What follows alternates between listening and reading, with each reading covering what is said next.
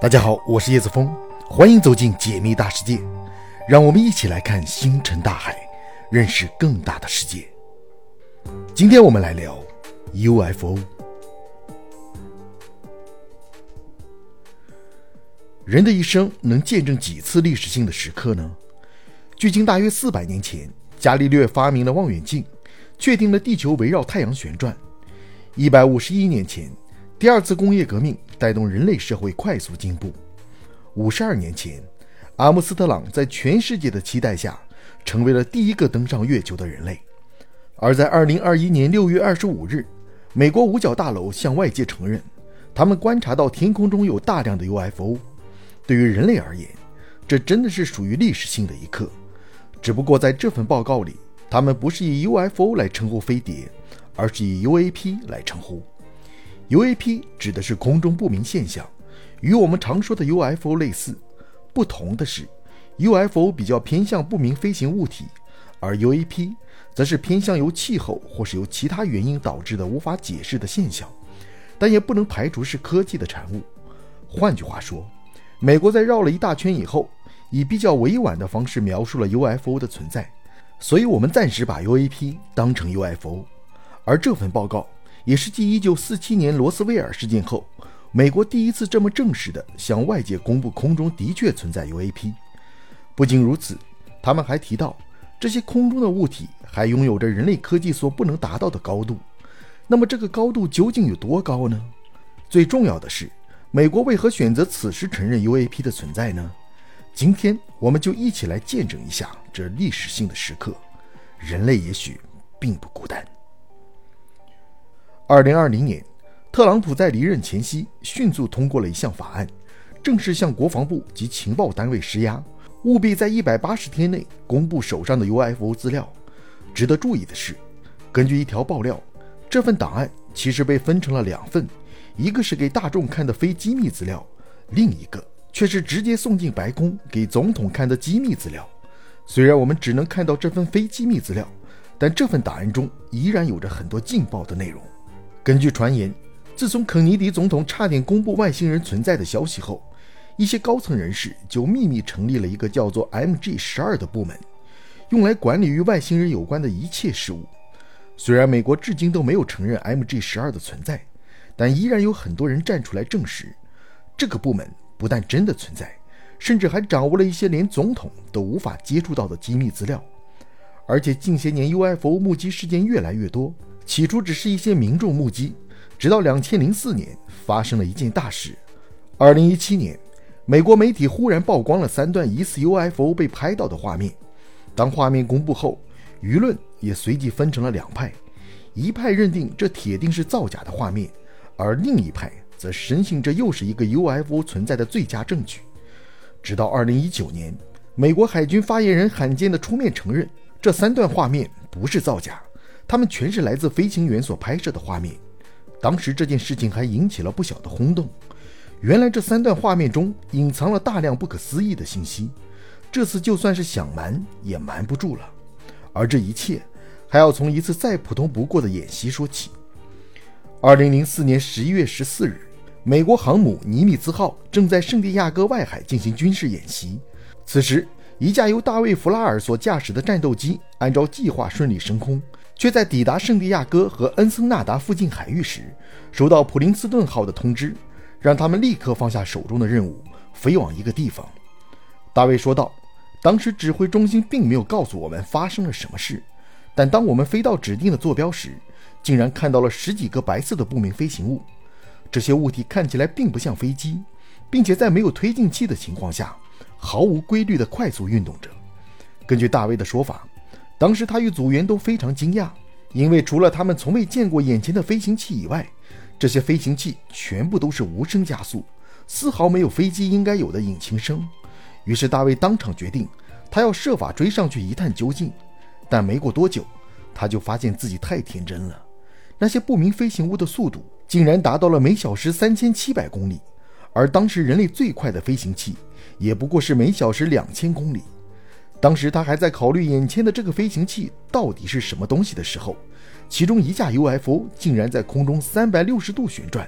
然后俯冲进入海里，接着不到几秒钟的时间，它又飞出了海面。重点是，它是垂直飞出海面的。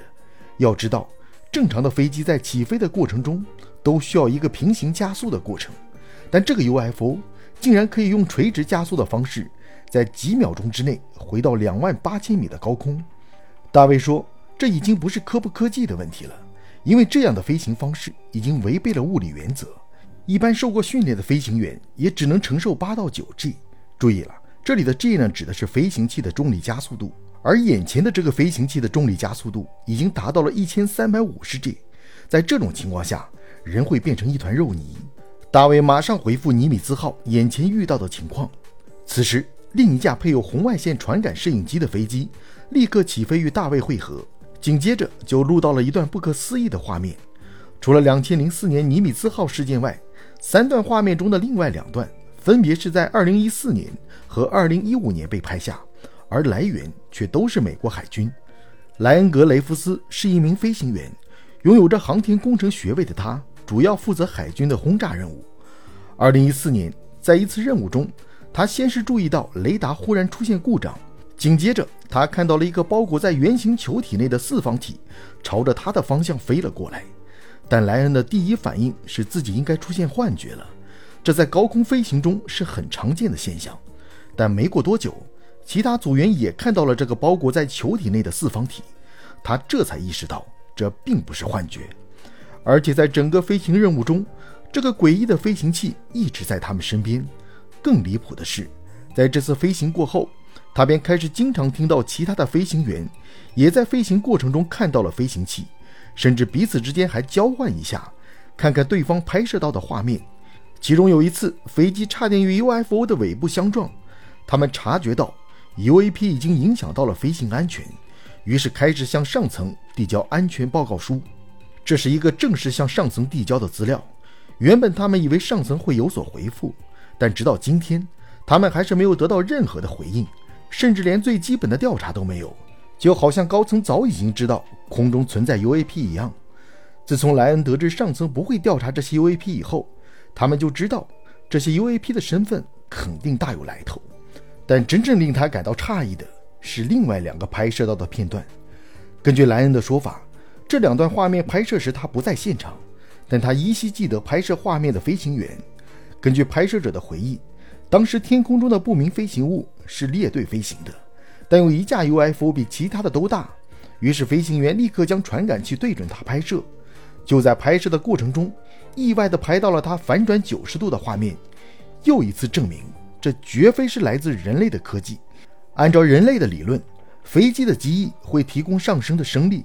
但当飞机旋转九十度后，就会失去这股升力而向下坠落。但画面中的 UAP 在旋转九十度后，不但没有坠落，反而静止地停留在空中。最重要的是，对于飞行员来说，在空中遇到 UAP 已经是一种很常见的现象。事实上，近几年来，除了美国军方以外，世界各地的民众都有拍摄到这种神秘的天外来客，比如今年六月，网友在上海外滩拍到的不明三角形飞行物体，以及同样的六月，在美国密西根州被民众拍下到的不明物体，甚至还有印尼的网友在五月的海边录下了巨型的 UFO 直接进入海中的画面。也许是类似的事件层出不穷，以至于特朗普在离任前下达了最后通牒，要求国防部公布资料。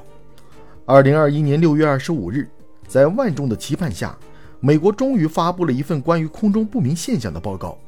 这份报告的开头就开宗明义地表示，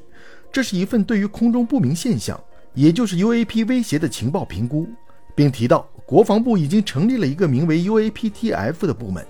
竭尽全力地去了解 UAP 所带来的威胁。那什么是 UAPTF 呢？根据档案中的说法。UAPTF 主要是收集与整合发生在美国境内的 UAP 事件，它的全名是不明空中现象专案小组。而这些 UAP 事件全是来自各个单位搜集而来的资料，不过由于部分资料的品质不好，导致他们无法做出正确的判断，以至于这份报告只能提供2004年到2021年的 UAP 事件。也就是说，在这份报告中。我们无法看到公元一九四七年的罗斯威尔飞碟坠毁事件，以及一九九七年的凤凰城 UFO 事件。在档案中提到的这些 UFO 事件都具有物理现象，意思就是这些都不是人的幻觉，也不是光影导致的错觉，因为这些资料是来自雷达等机器所捕捉到的。在报告中的第一个重点上面就说到，根据已经掌握的资料显示，在少数的 UAP 事件中，似乎表现出了异常飞行的特征。这个异常飞行特征其实就是很委婉地告诉民众，这些飞行器不但是由意识在操控，而且这些操控同样不属于人类的飞行方式。不过，美国还是理性的呼吁，就算具有异常飞行特征，这也不能排除具有传感器故障或是人类在读取资料时的错误判断等等。在这份报告中还提到，目前他们认为一些 UAP 事件已经构成了飞行安全问题，甚至说到，如果一些 UAP 是来自他国科技的话，那么就会从飞行安全问题提高到国家安全问题。而美国之所以会这么严肃地对待 UAP 事件，